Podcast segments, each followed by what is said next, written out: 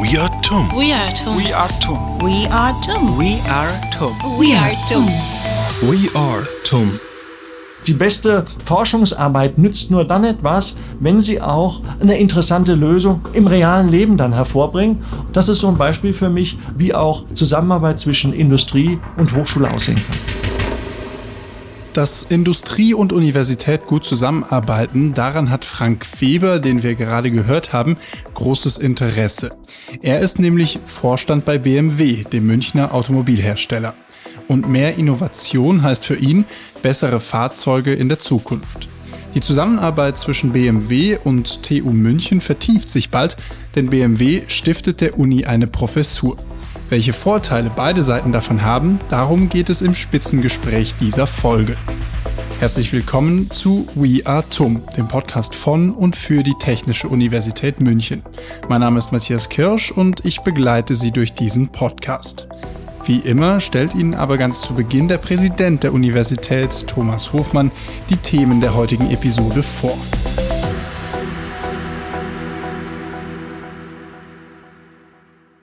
Liebe Zuhörende, die TU München ist ein inspirierender Ort der Begegnung, einer Gemeinschaft an Studierenden, Mitarbeitenden, Alumni, Partnern und Gästen. Aus der Vielfalt dieser Menschen schöpfen wir unsere Stärke in Forschung, Lehre und Innovation. Das wird auch in dieser Folge von We Are TUM ganz deutlich. Den Anfang macht wie immer unsere Rubrik Forschung und Technologie. Wir sprechen dieses Mal aber nicht mit Forschenden, sondern mit einem Mann, der Spitzentechnologie möglich macht dem BMW-Vorstand Frank Weber. Der Automobilkonzern stiftet der TU München einen zukunftsorientierten Lehrstuhl auf dem Gebiet des Quantencomputing. Der Hidden Champion dieser Folge ist Gerhard Lehrberger.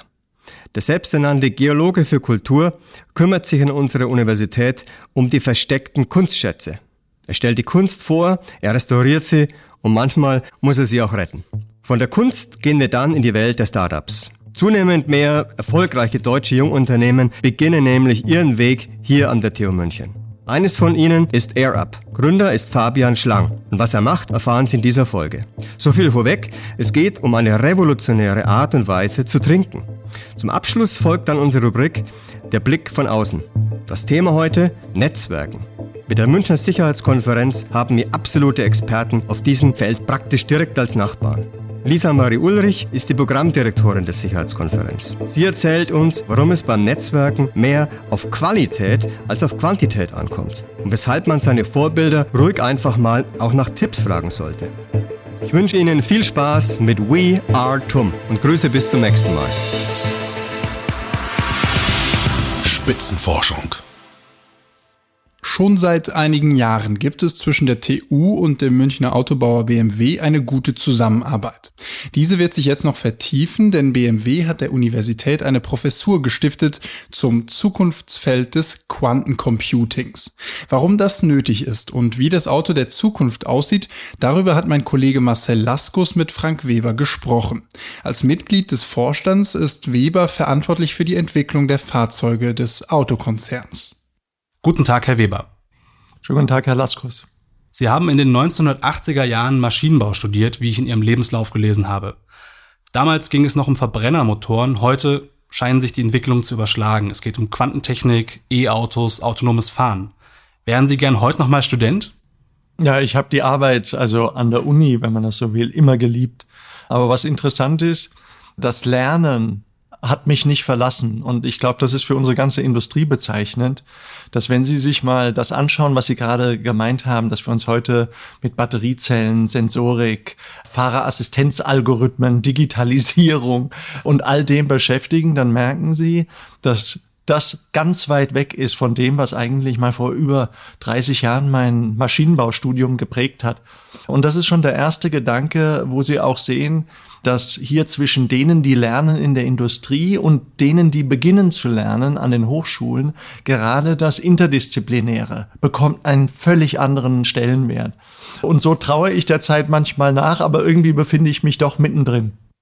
In welchen Bereichen, glauben Sie, werden Quantenalgorithmen, Quantencomputer, Quantenanwendungen in Zukunft bei der BMW Group eine Rolle spielen?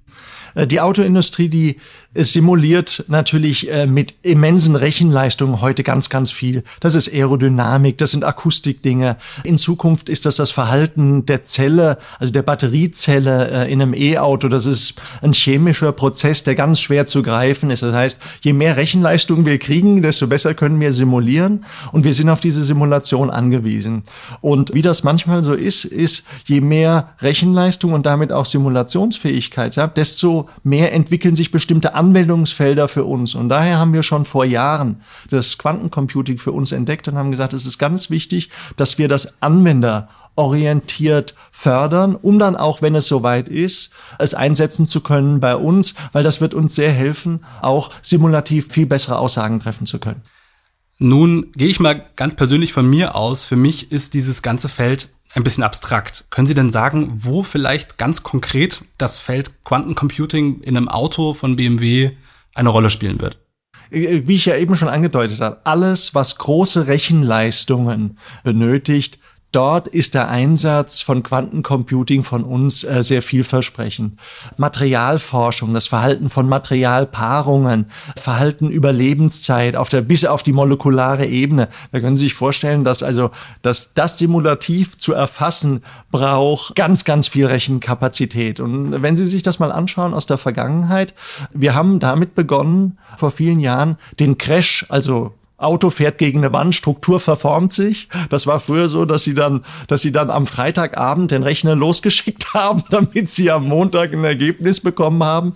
In dieser Welt würden sie das auf Knopfdruck bekommen. Und das jetzt bei viel, viel komplexeren Fragestellungen. Materialforschung, ich habe auch die Zelle schon angesprochen. Wie verhalten sich Moleküle in der Zelle über der Zeit? Äh, wie verändern sich äh, diese Dinge? Das betrifft auch Machine Learning in gewisser Weise. Fahrerassistenz, die wir heute betreiben, ist etwas, was riesige Datenmengen verarbeiten muss. Und so sehen Sie schon, in ganz, ganz verschiedenen Feldern, Materialzelle, Fahrerassistenz, Algorithmen, entstehen wirklich konkrete Anwendungen hier für diese schnelle Rechenleistung und für auch sehr konkrete Anwendungen. Nun ist das natürlich noch Zukunftsmusik, wie man immer so schön sagt. Und damit das irgendwann auch mal in die Gegenwart kommt, unterstützt die BMW Group auch die TUM. Erst vor kurzem wurde der Vertrag für die Gründung des Stiftungslehrstuhls Quantenalgorithmen und Quantenanwendungen unterzeichnet.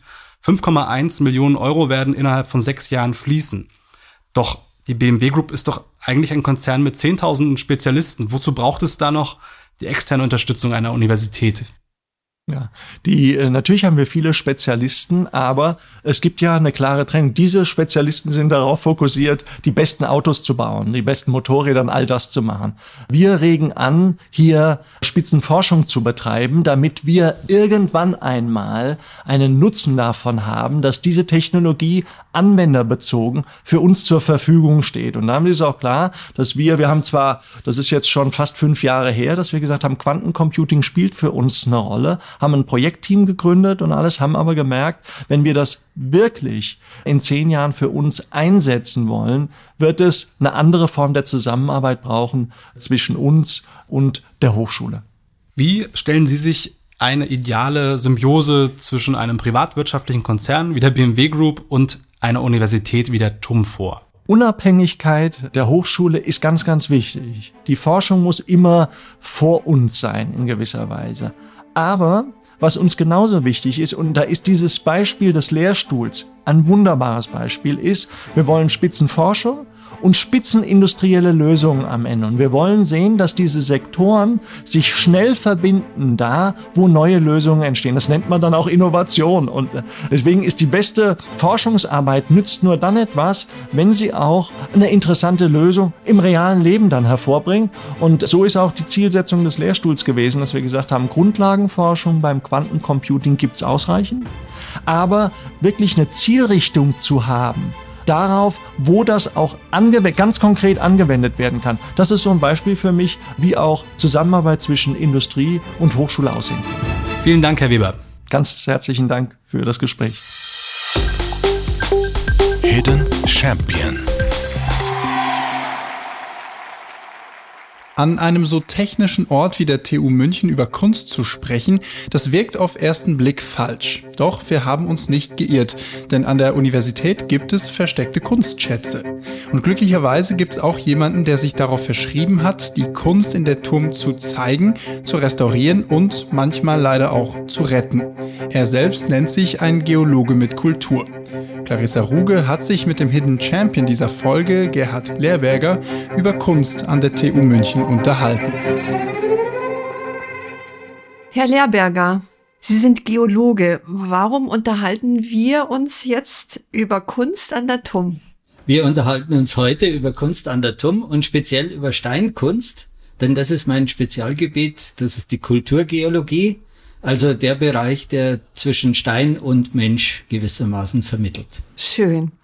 Wo liegt der größte kulturelle Schatz der TUM und was hat er für eine Geschichte? Also wir haben ja viele Schätze. Zunächst mal sind unsere Studenten natürlich der größte Schatz, aber steinkulturmäßig äh, haben wir an jedem Standort eigentlich Highlights. Im Stammgelände zum Beispiel den wunderbaren Tumturm, dessen Treppenhaus alleine ein Steinkunstwerk ist. Wo kann man diese besonderen Steine genau sehen?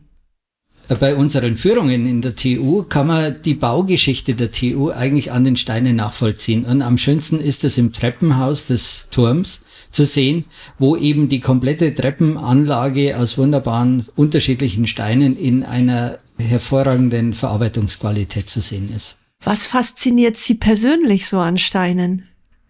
Äh, mich persönlich fasziniert an den vor allem polierfähigen Steinen, die ja in der Architektur dann an den Oberflächen häufig sind, vor allem der Aspekt der, der Farbigkeit und der Strukturen, ja, aus denen ich wieder lesen kann über die Entstehungsgeschichte, über den Werdegang des Steins. Und seit wann fasziniert Sie der Stein so? Schon als kleiner Junge oder wie kann man sich das vorstellen? Ich bin TU gewechselt und habe hier angefangen, vor über 40 Jahren Geologie zu studieren. Und das Studium hat mich eigentlich schon begeistert und so äh, hat sich das weiterentwickelt. Und die TUM-Gesteine beschäftigen mich seit etwa 15 Jahren. Gehen wir nochmal auf die Kunst an der TUM. Welchen geschichtsträchtigen Platz mögen Sie hier am liebsten und was wäre das? Die Kunst an der TUM ist äh, vielfältig. Wenn ich in München einen Platz nennen müsste, der mir am besten gefällt, dann ist es tatsächlich der Turm. Allein schon das erhebende Gefühl, hinaufzusteigen durch diese Steinwelt und dann die Konstruktion oben mit, den, mit dem Mauerwerk und den Metallen und dann natürlich auch der Blick. Also nicht umsonst ist der Turmturm jetzt das neue Symbol der TU.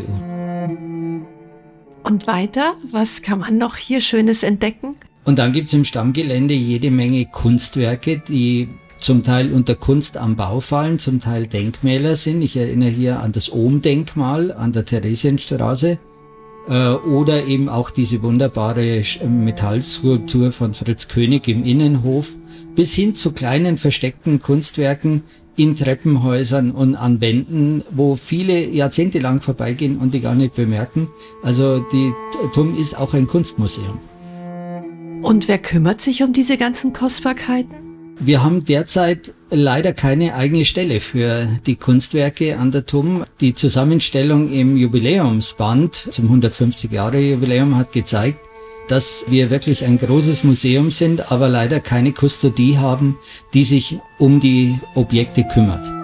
Gibt es irgendein Ereignis, wo Sie sagen, also da standen mir am meisten meine Nackenhaare auf, als ich das mitbekommen habe? Also es gibt tatsächlich ein paar Erlebnisse bezüglich des Umgangs mit Kunstwerken an der TU, vor allem jetzt auch Steinobjekten, die mich auch erschüttert haben. Da ist so ganz markant zu nennen ein Steinmosaik vom berühmten Künstler Karl Knappe, der für den Bau des Materialprüfamts ein, ein Mosaik gestaltet hat, das beinahe in den Bauschutt gewandert wäre. Und hätten die Bauarbeiter das nicht zwischengelagert, quasi vor unserem Institutseingang, wäre das wahrscheinlich verloren gegangen. Und keiner hat's gemerkt. Also es war auch von Ihnen reiner Zufall, dass Sie da vorbeigegangen sind und. Es war reiner Zufall, äh, weil eine Kollegin, die in einem Projekt mitarbeitet und Restauratorin ist, kam zu mir und hat gesagt, du, da liegt ein Mosaik auf dem Bauschutt. Und dann bin ich runtergegangen und mir war natürlich gleich klar, was das für eins ist.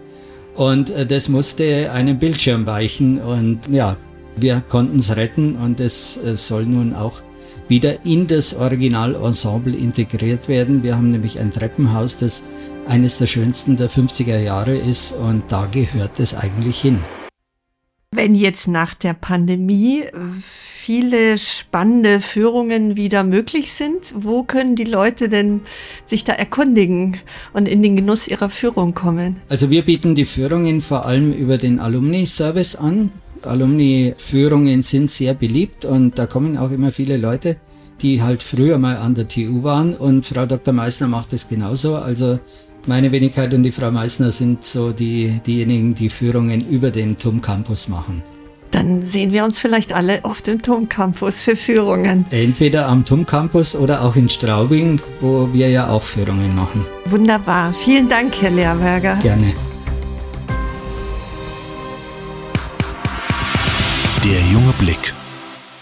Fabian Schlang ist gelernter Koch und hat Ernährungswissenschaften und Lebensmitteltechnologie an der TU München studiert. Logisch also, dass sein Startup auch etwas mit Ernährung zu tun hat. Zusammen mit vier anderen Studierenden aus seiner TU-Zeit hat er Air Up gegründet. Das Ziel des Unternehmens, mit einem cleveren Trick reines Wasser so schmecken zu lassen, als sei es parfümiert. Marcel Laskus hat sich mit Fabian Schlang getroffen. Hallo Fabian. Hallo. Für unsere Zuhörerinnen und Zuhörer, die euch noch nicht kennen, was genau macht AirUp eigentlich? AirUp ist ein revolutionär neues Trinksystem. Im Kern eigentlich eine Trinkflasche mit äh, dazugehörigen Duftpots.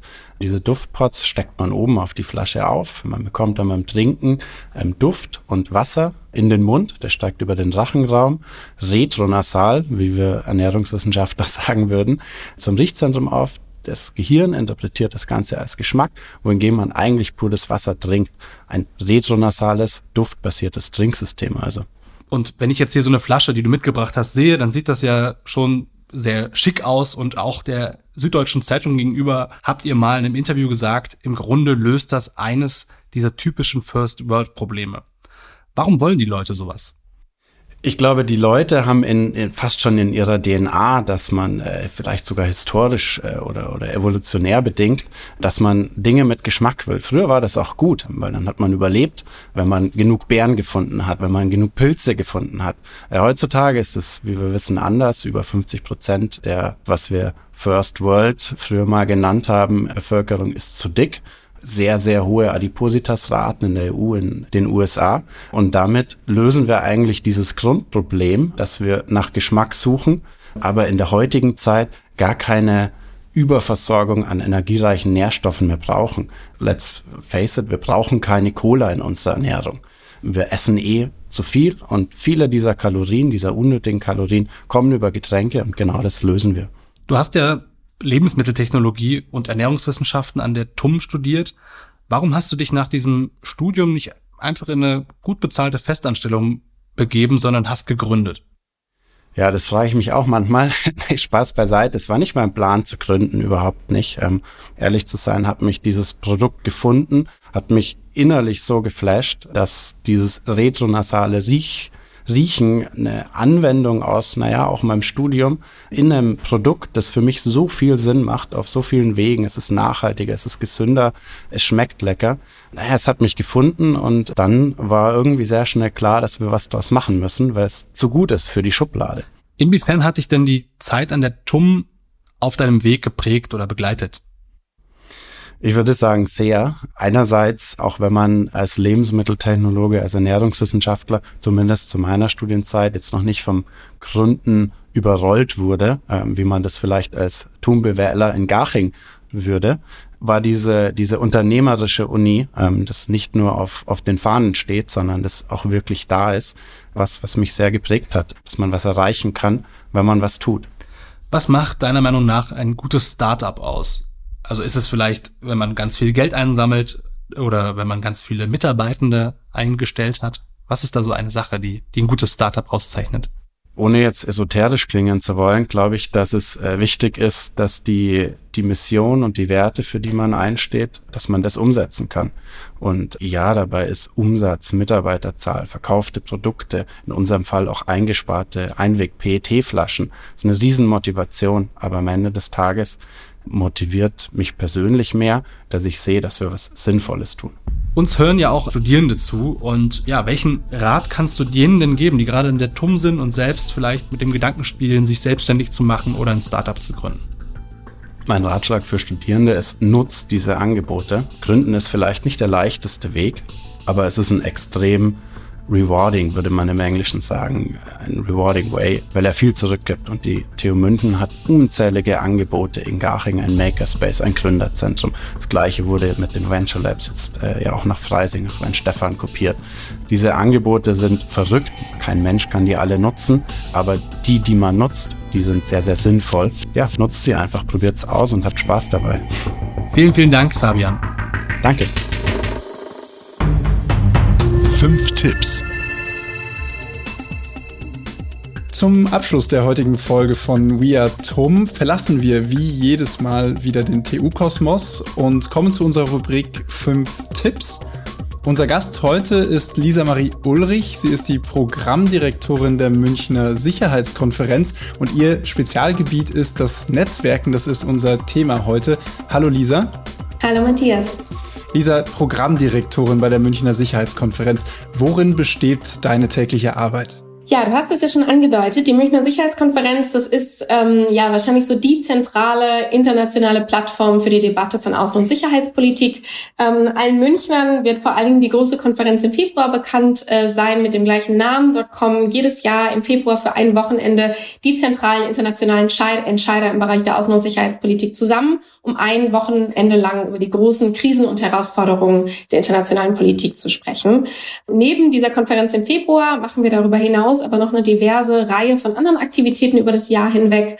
Das heißt, wir veranstalten an verschiedenen Orten auf aller Welt äh, kleinere Formate, um Entscheider zusammenzubringen, die dann internationale Herausforderungen diskutieren. Und meine Arbeit als Programmdirektorin besteht darin, mir Gedanken darüber zu machen, welche Formate wir durchführen, also wen wir wann, wo, zu welchen Themen zusammenbringen und mit Blick auf die Konferenz in München im Februar, quasi das Highlight eines jeden Jahres, mir Gedanken über das Programm zu machen. Also über welche Themen wird diskutiert und wer spricht dort darüber.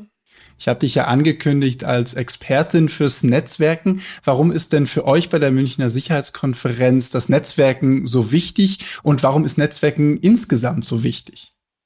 Einerseits arbeiten wir sehr stark natürlich mit einem Netzwerk aus Entscheidern, ähm, die wir bei all unseren Formaten immer wieder zusammenbringen. Das heißt, wir arbeiten mit einem Netzwerk und gleichzeitig befördern wir auch Netzwerke, indem wir dort immer wieder Persönlichkeiten zusammenbringen, die dann dort auch ihr eigenes Netzwerk ausbauen. Also hier geht es uns ganz bewusst auch darum, mit unseren Veranstaltungen Plattformen zu bieten, wo der Minister mal auf einen Wissenschaftler trifft, der ihm neuen Input gibt. Oder wie, wo ein äh, renommierter Journalist einen CEO trifft, der ihm über die neueste Innovation in einem Sicherheitsbereich berichten kann. Das ist die eine Komponente und dann natürlich für meine ganz persönliche Arbeit ist das Netzwerk insofern wichtig, als dass ich mein Netzwerk nutze, um die Entscheider zu erreichen, die wir nach München bringen möchten. Also wenn es darum geht, einen Minister aus einem bestimmten Bereich oder einen, einen Staatspräsidenten aus einem Land nach München zu bringen, arbeiten wir hier natürlich auch ganz stark mit unserem Netzwerk um diese Person davon zu überzeugen, in München zu sprechen. Gleiches gilt für die Themen, die wir auf die Agenda setzen. Auch hier tausche ich mich mit meinem Netzwerk aus, nutze mein Netzwerk, um Input zu generieren, welche Themen das sein sollten.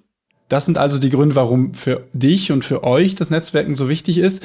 In ganz anderen Bereichen ist das Netzwerk natürlich auch Teil der täglichen Arbeit. Du hast uns netterweise fünf Tipps zum Netzwerken mitgebracht. Welche Tipps sind das denn? Äh, ja, danke Matthias. Also als allererstes glaube ich, bei einem Netzwerk geht es immer stärker um die Qualität als um die Quantität. Also aus meiner Sicht kann es nicht darum gehen, die tausendste oder zweitausendste Anfrage bei LinkedIn oder Xing herauszusenden, sondern es muss eher darum gehen, ein qualitativ gutes und starkes Netzwerk aufzubauen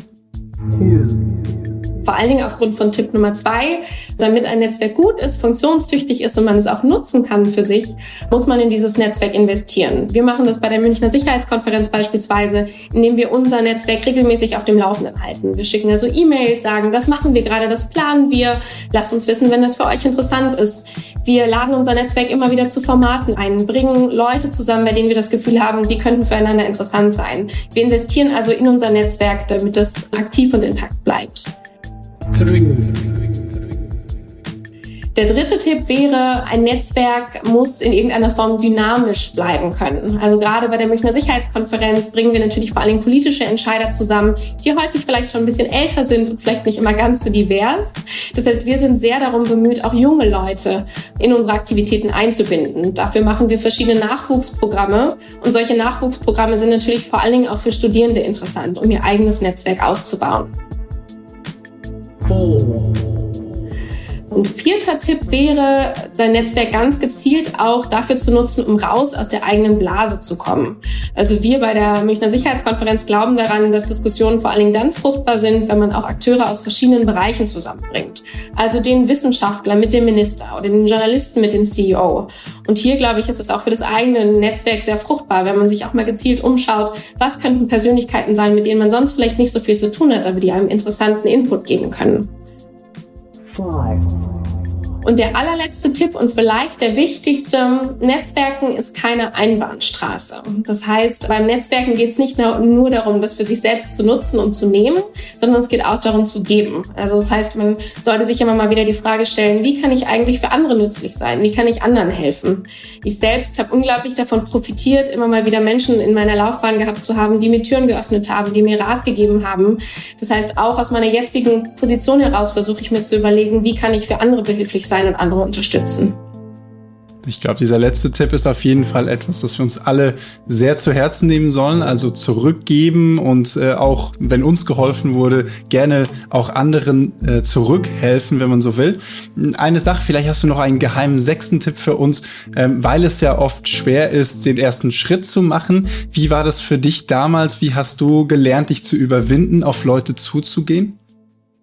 Six. Mm, also ich kann vor Dingen aus der jetzigen Perspektive sagen, dass sich eigentlich sehr viel mehr Menschen freuen, als man denkt, wenn man sie um Rat fragt. Also sich einfach mal trauen zu fragen, gerade wenn es darum geht, eigene Erfahrungen zu teilen, machen das Menschen häufig viel, viel lieber, als man eigentlich denkt. Also sie einfach zu trauen, gerade nach Ratschlägen, nach Erfahrungen fragen, kostet nie etwas und im Zweifelsfall kriegt man da, glaube ich, häufiger Feedback, als man denkt. Das waren also sechs Tipps ausnahmsweise heute von Lisa Marie Ulrich, der Programmdirektorin der Münchner Sicherheitskonferenz zum Thema Netzwerken. Lisa, vielen Dank für deine vielen Tipps. Sehr gerne, Matthias.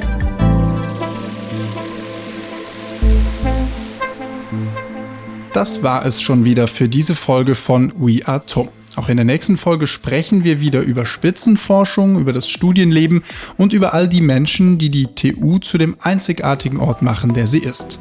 Das war We Are TUM. Diese Folge wurde produziert von Marcel Laskus, Clarissa Ruge, der Pro Lehre Medienproduktion und von mir, Matthias Kirsch. Das Sounddesign und die Postproduktion gestaltet Marco Meister von Edition Meister. Bis zur nächsten Folge. Kommen Sie mit uns und entdecken Sie die großen und die kleinen Geheimnisse der TU München. We are. We are TUM.